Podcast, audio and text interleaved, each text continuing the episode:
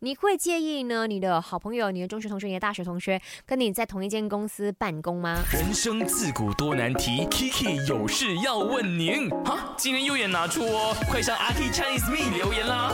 在 IG 那边看到 Ivy 留言，他说他不介意，而且呢，他的朋友已经成为他的下属三年了，只是说偶尔同事呢会觉得啊他们好吵哦，因为呢，只要呢朋友做错事情，Ivy 就会骂他，然后呢朋友就会跟他顶嘴啊。很多时候哦，到最后还是看为性质。你工作，哎，你我怎么走音了呢？你工作的性质是那种比较 casual 的、很 fun 的话，那我觉得可以朋友进来。然后，呃，你的朋友也是前提，他要是那种比较大啦啦啦，不爱计较啦。如果他什么东西都很爱计较的话，很一下子就哇，我受了重伤，我有内伤的话，那还是别跟这些人有太多工作上面很认真的。